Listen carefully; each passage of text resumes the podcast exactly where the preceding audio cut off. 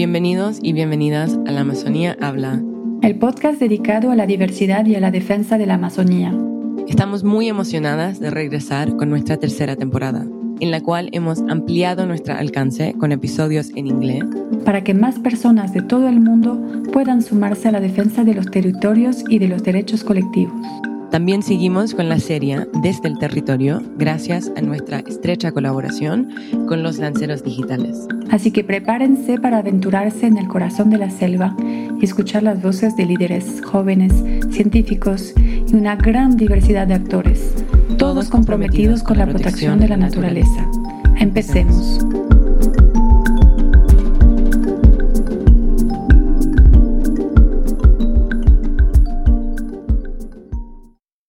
Pensar como los bosques nos permite ver cómo nosotros pensamos como los bosques, en maneras que revelan algunas de las propiedades silvestres del pensamiento viviente mismo, y también cómo es para nosotros la experiencia de estas propiedades.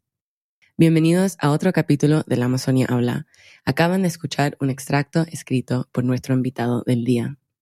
En este episodio especial exploramos el fascinante mundo de la antropología y la ecología con un invitado de renombre, el destacado autor y profesor Eduardo Kohn. Eduardo Kohn es un apasionado explorador de la interconexión entre los seres humanos y la naturaleza. Como antropólogo ha dedicado su vida al estudio de las culturas indígenas de la selva amazónica y sus formas únicas de relacionarse con su entorno.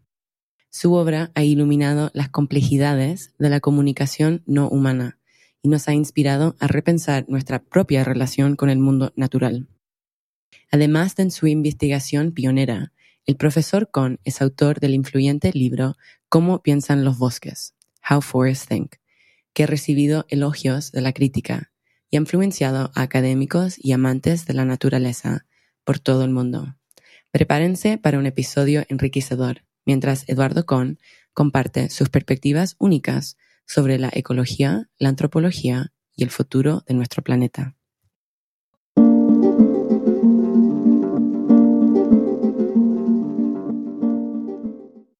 Hola, hola, hola y bienvenidos a esta nueva temporada del podcast La Amazonía Habla. En las dos anteriores temporadas hemos abordado diferentes temas con respecto a la Amazonía y también hemos hablado con diferentes actores que son claves para su protección. Así que te motivamos a escuchar los episodios anteriores para que estés al día y estés dentro del contexto de lo que vamos a conversar en este nuevo episodio y en los siguientes que están eh, por venir. Hoy, hoy todo cambia. Hoy me acompaña Lucía Villarruel, ella es la productora del podcast y me acompaña porque hoy tenemos a un invitado muy especial que hemos estado esperando por algún tiempo con muchas ansias, así que antes de presentarle de presentarles a nuestro invitado del día de hoy, quiero darle la bienvenida a Lucía. Hola Lucía, qué gusto tenerte aquí. Hola Luciana, gracias. Un gusto estar aquí. Eh, bueno, el invitado de hoy les va a impactar es Eduardo Kong. Es profesor asociado de antropología en la Universidad de McGill en Canadá y ganador del premio Gregory Bateson eh, en 2014. Es conocido por el libro Cómo piensan los bosques, su libro ha sido publicado en castellano en 2021 y ha sido descrito como un salto en el pensamiento y en el sentido más creativo. Eh, la obra se basa en un trabajo de campo etnográfico de cuatro años con los Runa en la Amazonía ecuatoriana y desafía los supuestos más básicos del pensamiento antropológico. Eh, Eduardo también ha sido parte clave de algunos procesos de defensa de los derechos y territorios en la Amazonía ecuatoriana y peruana. Ha sido parte de la construcción del Consejo de Sabios con la Alianza de Cuencas Sagradas y ha acompañado eh, algunos procesos de defensa del territorio y la cultura del pueblo Zápara, que es un pueblo que su idioma es reconocido como patrimonio oral de la humanidad por la UNESCO. Bienvenido Eduardo, ¿cómo estás? Un gusto tenerte aquí con nosotros. Muy bien, estoy muy, muy, muy contento de estar con ustedes y estar, eh, ser parte de este proyecto de la Amazonía Habla. Muchas gracias. Bueno, vamos a conversar sobre tu libro Cómo piensan los bosques. Es un libro en el que se exploran ideas y conceptos que desafían los fundamentos de la antropología, como mencionaba Lucía, y cuestionan nuestras suposiciones sobre lo que significa ser humano y cómo es nuestra relación con otras formas de vida. En este libro tú exploras diversas formas de vida y, cómo éstas participan en, procesos, en sus diferentes significados, en su semiosis, y examinas cómo los signos y los símbolos se entrelazan en, la comunicación entre seres humanos y no humanos y cómo esto contribuye a la construcción de significado en los ecosistemas que tenemos. También argumentas que debemos abandonar la noción de que los seres humanos son los únicos que poseen la capacidad de pensamiento o inteligencia. Y propones una, una perspectiva relacional en la que los seres humanos no son los únicos actores cognitivos en el mundo y que otras formas de vida, como los bosques, también tienen otros modos de pensamiento. Así que con todo esto dicho sobre ti y sobre tu libro, tenemos muchas cosas, tenemos muchas preguntas para ti. Esperemos que el tiempo nos alcance, pero vamos a por ello. Lucía. Bueno, un poquito para, para introducir el tema del libro principal, eh, lo, que, lo que hemos un poco logrado captar, porque si es igual técnica, técnico, ¿no? La, la antropología pero el pensamiento, un poco lo que, lo que se dice en ese libro es que está en todas partes, ¿no? que, que está también en los animales, no solo en los humanos, pero que, sino que, que hay una, una forma de pensar y, y, una representación en los animales, en las plantas. Entonces, ¿cómo, cómo podrías explicar de manera sencilla, ¿no? ¿Por qué los, los, los seres humanos no somos los únicos en poseer esta capacidad de pensamiento? ¿Y cómo, cómo llegaste a esta conclusión durante tu, tu investigación de campo? Gracias por esta pregunta. Yo soy antropólogo y lo que hacen los antropólogos es eh, practicamos nuestra forma de acercarnos a la vida es por medio de algo que se llama etnografía. Y eso es, un approach metodológico, eh, tiene que ver con es una forma de aprender por medio de compartir, a escuchar, abrirse al, mundo más amplio que nos rodea. Y como antropología, como se entiende, es el estudio de qué significa ser humano, en general se piensa en la etnografía como una práctica que tiene que ver con las relaciones humanas. Y así ha sido en general. Pero lo que uno hace, aprende a hacer en la en antropología, por la etnografía, es escuchar, abrir esta capacidad de escuchar al, todo. Y cuando yo empecé, empecé a hacer antropología en la Amazonía, en comunidades donde se practicaba la cacería, la pesca, eh, la recolección, y en comunidades donde también no solo se hacía eso durante el día, pero de noche se soñaba acerca de todas esas actividades y esas relaciones con este mundo más amplio, me di cuenta que este mundo de comunicativo, a quien, el mundo en que, a lo cual me estaba intentando acercar, era mucho más grande de simplemente, no era solamente poblado, digamos, por seres humanos, porque habían otros seres que se estaban comunicando, que mis compañeros humanos en esa comunidad estaban también escuchando, entendiendo, interpretando, respondiendo. y eso me di cuenta que tenía que ampliar mi forma de, pensar para de alguna forma u otra abarcar todas estas redes de comunicación mucho más amplias porque en fin, eso es lo que hacían mis compañeros en la comunidad. entonces, el, antropólogo es, en cierto sentido un traductor. Al decir que el bosque habla, que hay muchos seres mucho más allá, no estoy diciendo nada, nuevo para, una, para la comunidad amazónica. Ellos saben esto, lo practican a diario.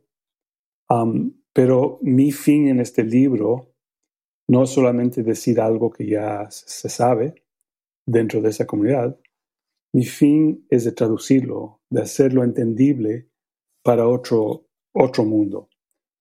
Un mundo en que, que vive bajo un sistema, digamos, filosófico, estoy hablando del mundo occidental, que de cierta forma no permite entrar esa clase de, pensamiento, de esas clases de comunicaciones.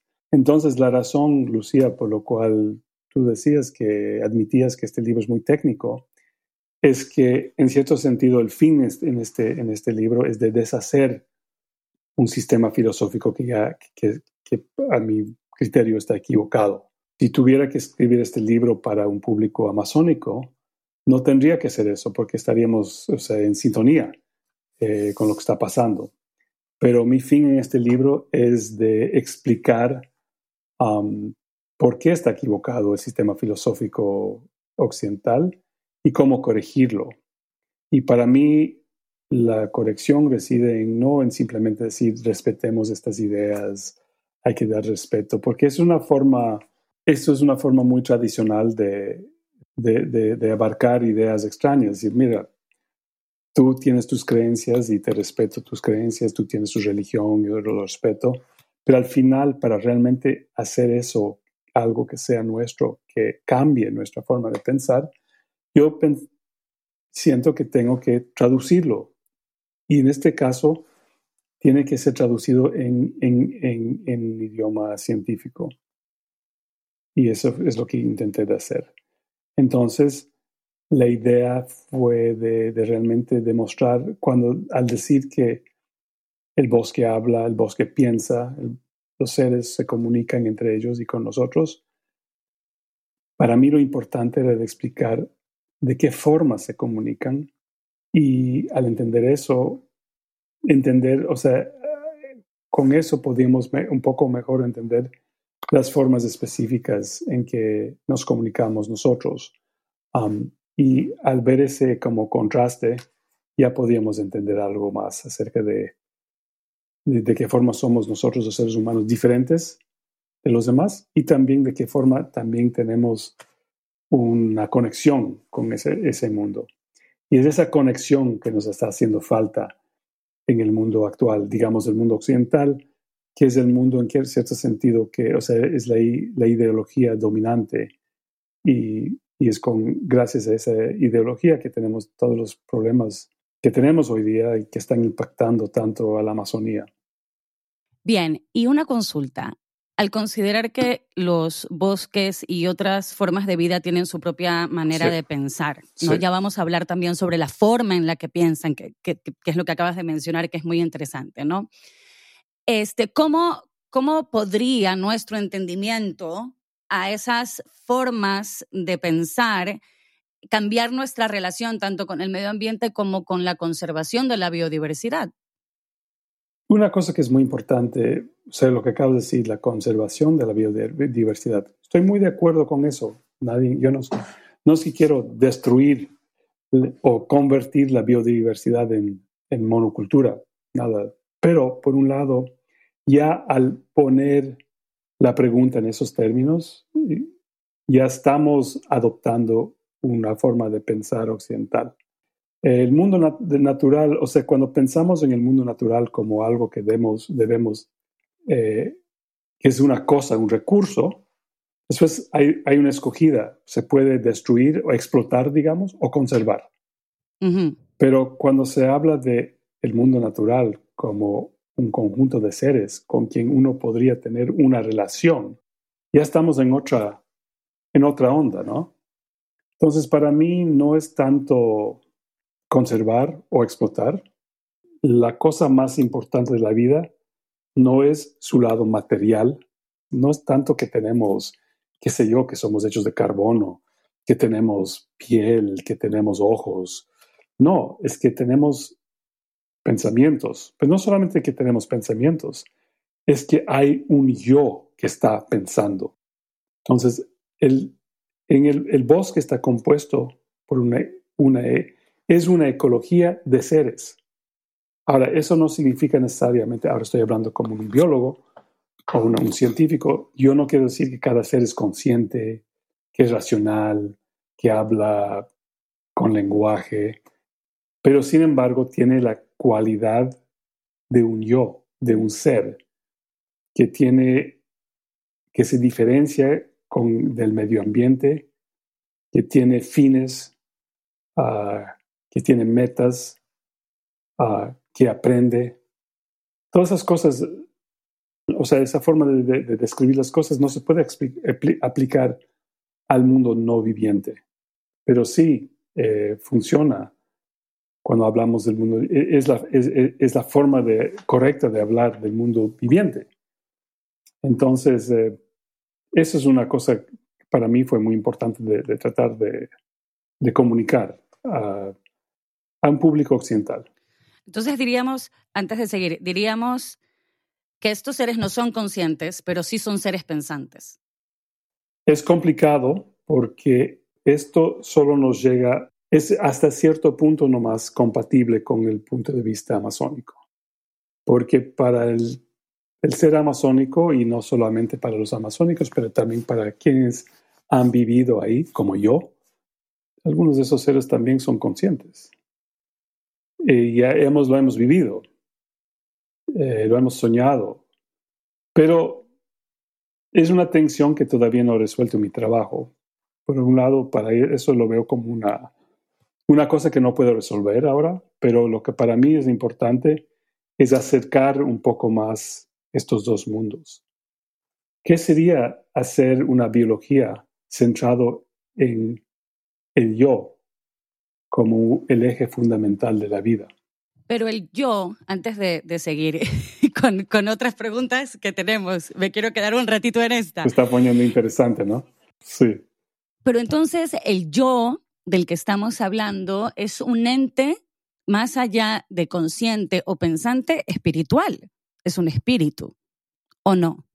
Sí, en cierto sentido sí. Esa es otra cosa, otra parte del argumento, que también nosotros em, en nuestra filosofía occidental materialista, para nosotros lo real es lo físico. O sea, la palabra real viene de res, de cosa. es lo físico, es lo físico, ¿no? Pero para los amazónicos, las cosas reales no necesariamente tienen que ser físicas. Esto es algo que lo entendemos muy bien dentro del mundo humano. Por ejemplo, aquí si, por ejemplo, voy a, hagamos una cosa. Lucía, hágame un favor de alzar tu mano. ¿Puedes hacer eso? Mostrarnos la mano. Ok, muy bien, gracias. Esto aunque no fue tan difícil para ti, o sea, tú tuviste, eso fue un movimiento físico, ¿ya? Tuviste que usar energía, supongo que has desayunado hoy, si no desayunaste, seguramente cenaste anoche, estás respirando aire, todo esto, estás vivo, usaste energía para alzar tu mano. Pero ¿por qué alzaste la mano? ¿Te obligué a alzarte la mano? te empujé, te alcé yo la mano. No, estoy en otro continente, estoy en Montreal. Tú estás en Quito, creo, Quito. ¿Y cómo funcionó esto? De que tú te yo te pedí, te dije, álzate la mano y lo, lo alzaste. ¿Cómo funcionó eso? ¿Hubo algo, una causa? O sea, una cosa que realmente pasó, real, pero motivado por una cosa que no existe, que es invisible. ¿Ya? Eso es muy parecido a lo que de la, a la manera en que los amazónicos piensan en las cosas. O sea, por ejemplo, en la Amazonía muchas, muchas veces la gente sueña y según el sueño toman decisiones de hacer o no hacer algo. ¿ya? Y eso, a su vez, es muy parecido a otras cosas que pasa en el mundo biológico. Ya hablamos de esto en el nivel humano, moderno con, con, con, Zoom o esta plataforma Riverside. También eso lo podemos ver con la relación entre sueños y el vida, vida diaria. Seguramente Manari conversó acerca de eso, el mundo espiritual, el mundo material. Pero también eso existe a nivel de la biología que se puede entender desde, desde el punto de vista de la evolución. Por ejemplo, alas las alas de, un, pájaro, las alas de un murciélago, las alas de un insecto. Tres clases de organismos completamente diferentes que, sin embargo, de formas completamente, la materialidad, no, aviones también, pongamos aviones ahí en esa categoría, una materialidad completamente diferente, mamíferos, insectos, metal, de la máquina, o sea, del avión eh, humana. Todos pueden volar. ¿Y cómo vuelan? Porque esas alas dicen algo, representan, representan, presentan otra vez algo, de, algo del aire. Y si no, no funcionarían. Ahora, eso también implica una ausencia, algo invisible, porque realmente si te pones a estudiar algo como un ala, no, no es el aire. Dice algo de atrapa el aire, pero no es el aire. Pero sin embargo, hace algo gracias a esta relación con algo que no existe. O sea, el aire existe, ¿no? pero sin embargo, para el, esta ala no hay aire. O sea, el aire es algo ausente. Estas cosas nos hacen entender que en el mundo de la vida hay las cosas que no están, que no hay, también son, existen o son reales de cierta forma. Y lo mismo podemos entender del bosque. Para mí el bosque es, el, es eso, o sea, el bosque, es, el bosque no es un conjunto de árboles, no es un conjunto de árboles más los insectos, no es tampoco árboles epífitas y insectos. Es este algo más que tiene que ver con todas estas ausencias. Y eso se plasma en algo, digamos, abstracto. En el lenguaje podemos decir bosque. bosque es algo abstracto y para los amazónicos podrían decir algo como espíritu, o sacharuna, o curaga, todas esas palabras que se usan, amo, palabras que se usan para hacer referencia a este, esta cosa más grande que también es invisible, pero es real. Entonces, cuando hablamos en un, en un lenguaje conservar la biodiversidad, es un acercamiento, pero todavía lejano de lo que significa abrirse al mundo que es bosque, que es una especie de mente emergente, ser emergente, una divinidad. Me hace pensar en, era una noción sobre etnolingüística que había escuchado sobre los achuar, y era que cuando la palabra, la gente ya no sabe nombrar una flor o un árbol o, o un pájaro, también empieza a desaparecer esta especie, ¿no? Como que va desapareciendo. No sé si, si eso hace sentido, pero como que cuando ya dejamos de nombrar también como que afecta a la biodiversidad de alguna forma, porque hay una, una interrelación, no solo física, pero simbólica. No sé si eso también se conecta un poco con lo que, con lo que ves. Sí, o sea, hay diferentes maneras de, de, de, pensarlo, ¿no? Por un lado, tenemos que reconocer que el mundo, más, el mundo va mucho más allá de nuestro pensamiento hay un mundo que están dando con o sin nosotros. Pero por otro lado, y especialmente en la Amazonía, el conocimiento indígena de grupos como los Achuar de esas relaciones ah, complicadas de tantos seres. O sea, el ser humano está involucrado en eso y cuando desaparece ese conocimiento, está desapareciendo por, por algo, por una razón, se está reemplazando con, por otra cosa. Y esa otra cosa está también destruyendo al bosque. O sea, si los chicos ya no están, ah, ya no conocen las palabras del, para nombrar los pájaros y las flores, es porque ya no están andando en el bosque. Tal vez porque hay menos bosque o tal vez porque tienen otras cosas que hacer. También están, que están yendo, abriéndose otras cosas y esas otras cosas como viven en, en conflicto con el bosque. Entonces, sí, estoy de acuerdo que ese, ese conocimiento íntimo del bosque es uno de los caminos hacia, hacia abrirnos al bosque. O sea, el fin de pensar, o sea, el fin, la idea de que los bosques piensan, por un lado, es un argumento ontológico, es decir, así es el mundo, el bosque es pensante, pero hay también un fin ético y el fin ético es decir, ese pensar que emerge con los bosques es algo bueno. ¿Y cómo es que podemos pensar con los bosques? ¿Y por qué es bueno pensar con los bosques? ahí voy, o sea, la idea de, obviamente, conservar la Amazonía, claro, biodiversidad, cambio climático, derechos humanos, derechos de naturaleza, todo importante. Pero al fin, para mí, es que este bosque es, genera pensamientos, genera posibilidad, genera creatividad y es, es como es como un cerebro muy grande porque tiene tantas partes. Todo esto crea muchas relaciones ausenciales. O sea, si, multiplicamos estos actos, o sea, Lucía, alza la mano, todas esas cosas, por millones de veces, por millones de medios diferentes, tenemos todo una red emergente de ideas que es sagrada. O sea, por eso de eso, en cierto sentido, de eso viene la cuenca sagrada.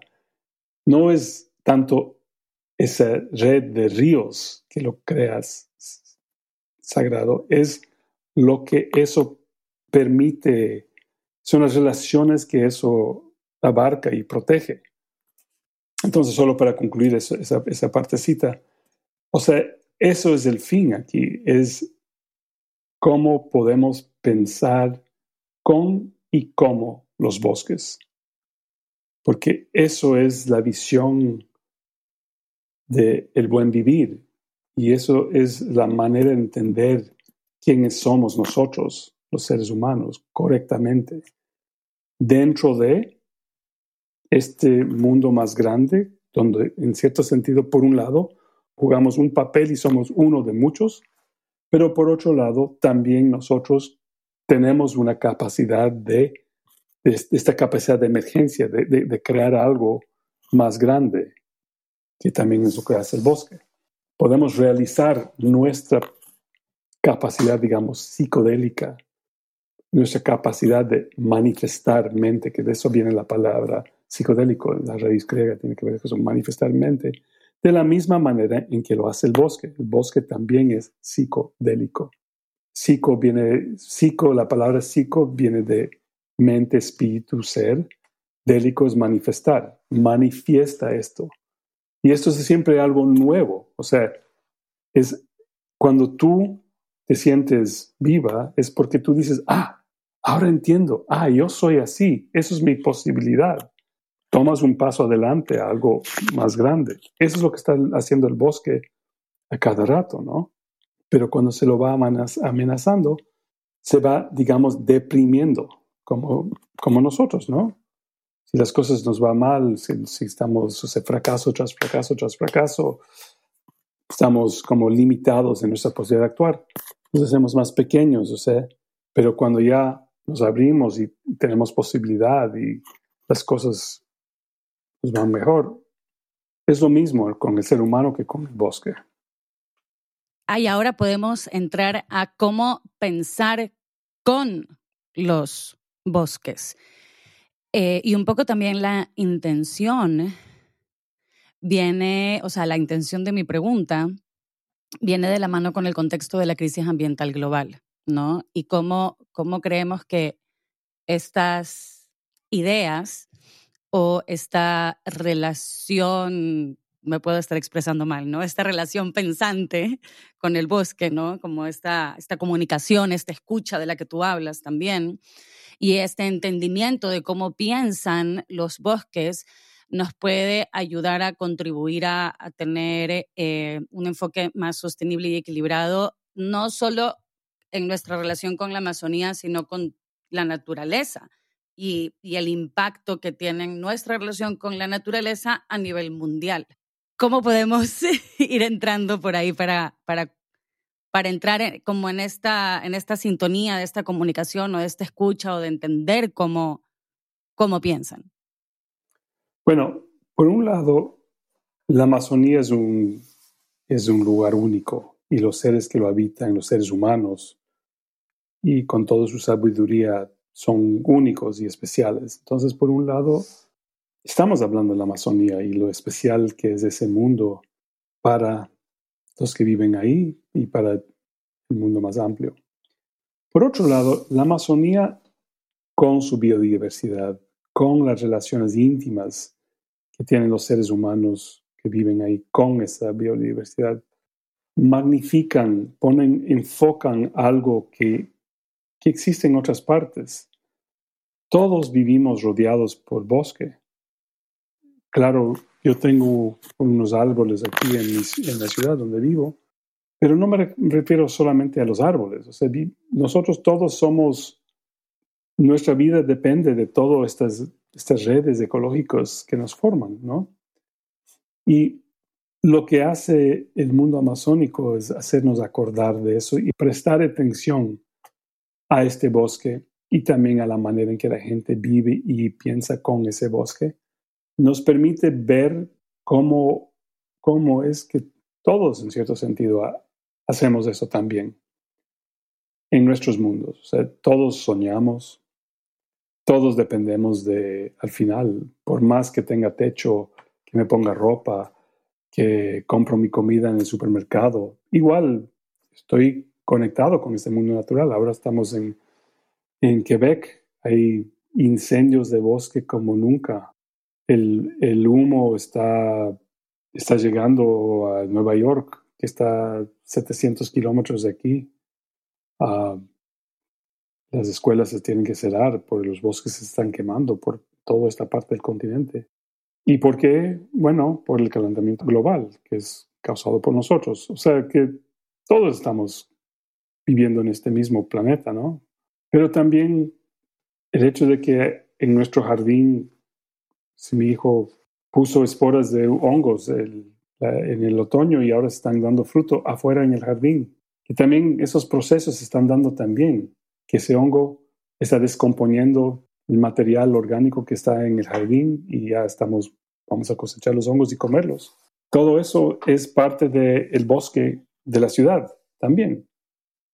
Bueno, como, como todo ese pensamiento eh, del mundo natural y cómo, cómo eso, o sea, todo lo que, tú pones en este libro, que al final sí tiene un, componente también anticolonial de alguna forma, porque es una revisión también histórica de cómo, cómo representamos los valores del Occidente frente a la Amazonía y, lo pone en otro, otro espacio, cómo eso también nos puede formar como personas, como sociedad, a ver de, de otra forma eh, el mundo natural, el mundo en el que vivimos, también para para cobrar un poco esta, esta agencia sobre nuestras propias vidas y sobre también, bueno, la, el futuro de la humanidad, ¿no? Como, como esto nos da una, un poco de llaves para un futuro, para una transición socioecológica posible, también como reconectando con esa parte más espiritual y, y, más en fase con la naturaleza.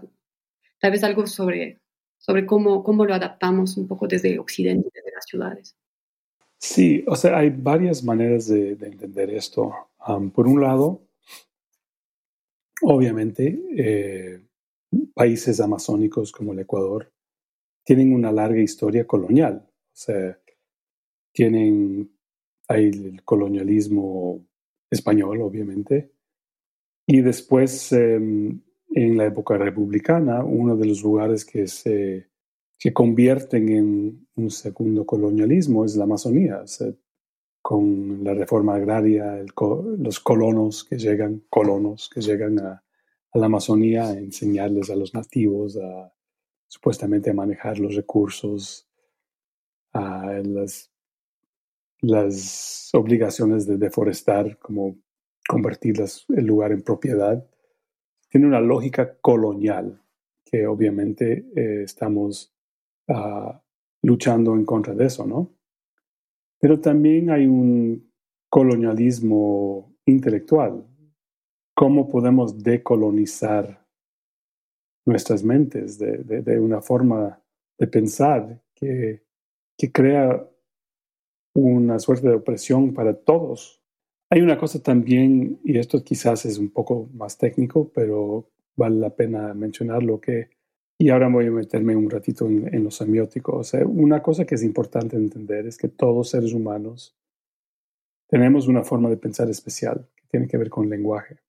Y el lenguaje, la forma que usamos el lenguaje, el lenguaje dentro de la semiótica, el estudio de los signos, es, eh, una, es una forma de comunicación basado en el símbolo. El símbolo es una forma, es una clase de signo, algo que representa algo, um, que lo hace de una forma eh, diferente a otras formas de comunicación, porque en, el lenguaje y con el símbolo tienes un sistema en que una palabra solo tiene significado, solo hace referencia a otra cosa en el mundo por medio de su relación con otra palabra. Es decir, en inglés o en español podríamos decir cosas como ¿dónde está el perro? que una persona que no habla español no va a entender. ¿Por qué? Porque esas palabras hacen referencia primero a otras palabras en el sistema del lenguaje. Eso, eso es algo muy humana, uh, esa forma de pensar. Todo ser humano piensa así. Ahora, hay ciertos seres humanos que piensan así y igual a veces resisten ese pensamiento, cultivan otras formas de pensar. Pero ¿qué pasa con este, este me estoy, quizás me estoy adelantando, ¿qué pasa con esta forma de pensar? Crea una estructura que en cierto sentido coloniza nuestra forma de pensar y no deja otras formas, entrar otras formas de pensar. Entonces, por ejemplo, el otro día estaba donde peluquero y es un lugar súper chévere. Me dejen, dejen entrar con el perro. Y alguien alguien me estaba diciendo, oh, ¿cómo se llama tu perro? Tu perro. Y dije, oh, se llama Sila. Y de pronto viene la perra a verme, porque ella no entiende que estoy hablando de la, el nombre, acerca no estoy hablando de ella, estoy hablando acerca del nombre. ¿Ya? Um, eso es, una, es un ejemplo de, de una forma humana de hablar, en el sentido de que podemos hablar acerca de las palabras. Pero para mi perra, no. Ella está en ese mundo. Ah, me llamó. Y nosotros, cuando ponemos atención al nivel del lenguaje, ya no estamos poniendo atención al mundo. Estamos un poco como las raíces, ya no tenemos esas raíces, o ese es el peligro. Entonces, en cierto sentido, somos colonizados por el idioma. Y una de las estrategias es de abrirnos un poco y volvernos a anclar en el mundo por medio de otras formas de comunicación. Los sueños, que no son, que están un poco fuera del mundo del idioma, es una forma, por los sueños, por estar en contacto con otros seres, salir al bosque, ver a los pájaros, estar con los perros, etcétera, etcétera. Sabes que me, me has hecho acordar, estaba conversando con una amiga hace poco sobre em, la comunicación y cómo la comunicación, ella es la verdadera comunicación, el entendernos, decía ella, no existe. Porque el lenguaje también tiene diferentes significados para eh, diferentes personas, ¿no? Y por eso a veces chocamos tanto eh, cuando una persona quiere decir algo, pero pues otra, yo qué sé, interpreta otra cosa, porque además del lenguaje tenemos la forma en la que utilizamos el, el lenguaje. Y, nada, me, me, me, parece muy eh, interesante lo que dijiste, que claro, o sea, cuando le ponemos solo atención al lenguaje, nos olvidamos de todo lo demás y no estamos presentes, ¿no? No, no estamos viviendo, ¿no? Porque el lenguaje tiene su propia forma. Sí, absolutamente, absolutamente. Sí, o sea, solo me acuerdo que una parte del libro eh, hablas de una como una onomatopeya, ¿no? Que, que se repite, supo cómo es supo. y eso, como alguien que no entiende el quichua, sí lo va a entender de alguna forma muy natural y, un poco universal. Entonces, eso también, dentro del lenguaje hay esos pequeños espacios de, no sé, de una logosfera, o no sé cómo se llama, universal, que, que van apareciendo, ¿no? Sí, eso es muy interesante. O sea, una cosa muy curiosa del quichua, ah, hay un poco de debate, pero más o menos los lingüistas dicen que realmente el, quichua es un idioma que nació en los Andes y se expandió al Ecuador eh, con, con, el, con, la conquista incásica. Y después con, con los españoles eh, y los misioneros tomaron el quichua como lengua franca para sus, su obra misionera y para colonizar. Y entonces el quichua que se habla en la Amazonía viene de los Andes. Ahora es algo muy interesante. Los Andes es, en los Andes ha habido, era una sociedad agrícola por miles de años antes de la llegada de los españoles. Y el quichua andina es un idioma adaptado a, esa realidad agrícola. Pero cuando baja la Amazonía, adquiere cosas que son más selváticas, porque la gente modifica ese idioma para pensar con el bosque.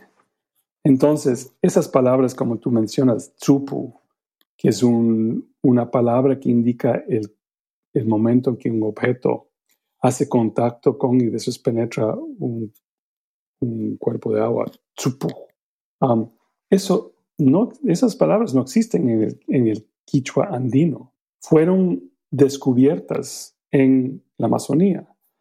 Y ahora, ¿qué significa eso? O sea, no es que son universales, ah, son palabras que concuerdan con el mundo que experimentamos. No es que estamos programados para entender Tsupu, sino que todos que hemos vivido en el mundo hemos tenido contacto con un mundo en que hay objetos que caen adentro del agua. Puede ser en una piscina, puede ser en un lago, puede ser en la playa o puede ser en un río amazónico pero compartimos un mundo que nos ayuda a, poner atención a las cosas que pasan ahí y ver las semejanzas, ¿no?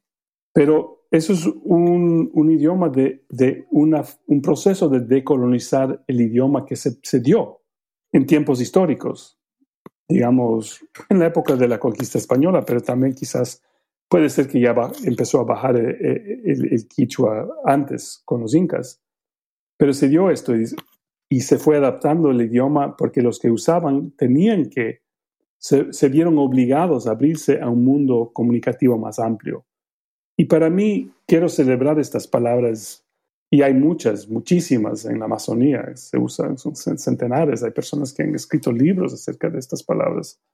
Um, es muy importante porque nos señala la, capacidad que tenemos como seres humanos para volvernos a ecologizar, volver a... Es una transformación en bosque otra vez. O sea, es interesante, no es que los amazónicos en este caso nacieron con esta forma de hablar. Este idioma que hablan, ellos mismos lo adaptaron para que sea más como el bosque. Es decir, una palabra como tsupu no es como una palabra como perro. perro. Para entender la palabra perro, tienes que entender el español para saber qué significa. La palabra tsupu no es que es universal, es que está anclado con el mundo que estamos experimentando. Entonces, para entender esa palabra, tienes que entender, entender y abrirte, escuchar al mundo, no a las palabras. Y eso es un acto de, de colonización, de el ser humano de su propia capacidad humana para abrirse a otra cosa. Y aquí como para ir em, cerrando, pero con cosas prácticas, para dejarle ahí un deber, una tarea a nuestra audiencia que esté escuchando atentamente. ¿Cómo podemos, de manera práctica, para una persona que vive en la ciudad, que nunca ha ido a la Amazonía, ¿ya? ¿Cómo podemos decolonizar nuestra mente para abrirnos a un mundo comunicativo más amplio. Si no tengo, si estoy rodeada de edificios y cemento y, ¿sabes? ¿Se te ocurre eh, algún ejemplo práctico eh, para poder llegar a este objetivo? Por un lado, yo creo que es simplemente un proceso de anclarnos a las relaciones más, más amplias que tenemos en el mundo. Es decir, em, ver a las nubes, ¿qué está pasando? Eh, em, aquí está muy nublado por, por, el humo de los bosques que se están quemando al, norte. tomar curiosidad por las plantas. Cada, en las ciudades también hay plantas, hay animales, hay aves. ese abrirse al mundo viviente, uno. Dos es tratar de conectarnos también al mundo humano y no humano por medio de los sentidos y las formas de comunicación que, usamos nosotros que no son no solamente simbólicas y de lenguaje. El baile, los gestos, la música, el tacto, son todas formas de, comunicación no, no, no, humana. Ahora, no es, el fin aquí no es de descartar lo humano, ni tampoco descartar la forma humana de, pensar, es de conectarlo otra vez con el mundo más amplio, de anclarlo, de reconocer su anclaje que está ahí. Es por un lado eso. Por otro lado, es también de, de, escuchar, de abrirnos a, otras formas y lo que está pasando. Tomar interés en lo que está pasando en la Amazonía, visitar a la Amazonía. Una de las cosas o sea, más interesantes es otras, cuando hablamos de otras economías para la Amazonía, una de ellas es, es el intercambio, podemos decir el turismo, pero no creo que es tan ir y implicarse en ese lugar y después ver la manera en que es lo que está pasando ahí, está conectado a lo que está pasando acá. Por ejemplo, Amazon Watch ha hecho estudios comprobando que Amazon Watch es una ONG, eh, que está con sus oficinas en, California, que una gran parte del petróleo en la Amazonía viene de Ecuador. O sea, es una conexión eh, específica que tiene la, las, tienen las carreteras de Los Ángeles con el bosque del Ecuador. Esa es otra forma de abrirse, de anclarse, de ver las conexiones entre las cosas en el mundo, no velos desconectados, conexiones invisibles y materiales al mismo tiempo. O sea, es una cosa muy interesante cómo esos dos juegan. Y obviamente hay el gran papel de los sueños y abrirse a, soñar otra vez. Y no solamente soñar en el, en el lenguaje, digamos, psicoanalítico, que es a soñar de mi mamá, de mi papá, de mis hijos, de mi esposa, de mi novia, etcétera, etcétera, sino soñar a larga distancia, como hacen los chamanes amazónicos. un soñar planetario, activar esas conexiones, esas posibilidades de percibir cosas más amplias que tenemos. O sea, los perros pueden detectar si va a haber un temblor. Nosotros somos muy domesticados, es más difícil para nosotros detectar esas cosas. No, hay, no es magia, no es por medio de magia que lo hacen, es porque ellos mantienen una forma de comunicación que nosotros hemos, en cierto sentido, perdido un poco. Ahora que mencionabas lo de el baile, este tipo de cosas, ¿no? Em, yo siempre he pensado que es importante bajar de la mente al cuerpo. Y como artista a veces me, pregunta, ¿cómo, me pregunto cómo bajo de la mente al cuerpo, ¿sabes? ¿Cómo salgo de estos estados mentales, de preocupaciones, preguntas, lo que sea? Y también otra sugerencia que puedo hacer para la gente que está allá afuera, claro, por ejemplo, bailar, movimiento, pero a veces cuando pensamos bailar, pensamos en que tiene que ser de una determinada manera, ¿no? Pero ¿qué pasa si solamente apago lo que me dice la mente, ¿no? Y, y me dejo llevar y escucho lo que mi cuerpo me quiere decir desde el cuerpo, no desde la mente. Lo mismo con pintar, ¿no? Uno no pinta necesariamente para que haya un resultado, sino por la propia eh, experiencia de, de, pintar y de lo que sea que salga. Entonces, eh, creo que esa es una buena manera también de, salir de estos eh, estados mentales y abrirnos a un mundo sí. invisible, pero viviente. Sí, pero hay también un peligro ahí. Y el peligro es este. O sea, cuando hablamos en términos cartesianos, y Descartes, el gran filósofo francés que propuso que hay una división muy grande entre mente y cuerpo, mente y material. y en la categoría de mente ponía el ser humano y Dios, y lo demás es lo material. Cuando aceptamos eso como el mundo, después obviamente, cuando rechazamos la mente, vamos al cuerpo. ¿ya? Es lo mismo que decir, yo no soy extractivista, soy conservacionista, ¿ya? Es la misma clase de cosa. O sea, lo que estoy diciendo es que el mundo más allá no es solo cuerpo, es pensante, pero es una forma de pensar que no, no, no necesariamente piensa como nosotros y tenemos que activar estas otras formas de escuchar que, que no necesariamente son simbólicas.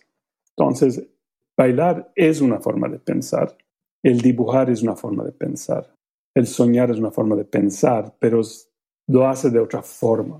Y sí, es, digamos, en cierto sentido, un pensamiento más encarnado, pero, pero tenemos que tener cuidado de no pensar que estamos regresando al cuerpo, porque eso otra vez caemos en, en el mismo dualismo. Solamente escuchamos, eh, escogemos la otra parte. Esto es malo, esto es bueno.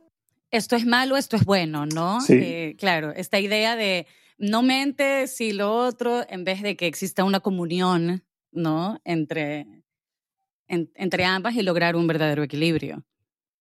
Sí, algo así. Qué increíble ha sido conversar contigo, Eduardo. Realmente, el tiempo se me ha pasado volando. Quisiera quedarme media hora más haciéndote preguntas. Lamentablemente no podemos. Lucía, ¿quisieras eh, preguntar algo más? Muy apasionante y sí, nos deja mucho para, para pensar y para, para inventar nuevas formas de, de, conectar con el mundo. Gracias, sí, ha sido muy, muy lindo. Muchas gracias. He aprendido mucho hablando con ustedes. Un enorme placer.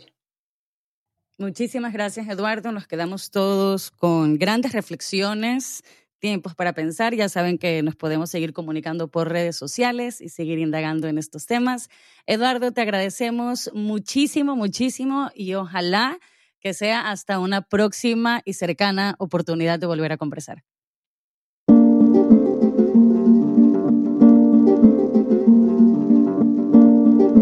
Gracias por acompañarnos y escucharnos en este viaje a través de la Amazonía.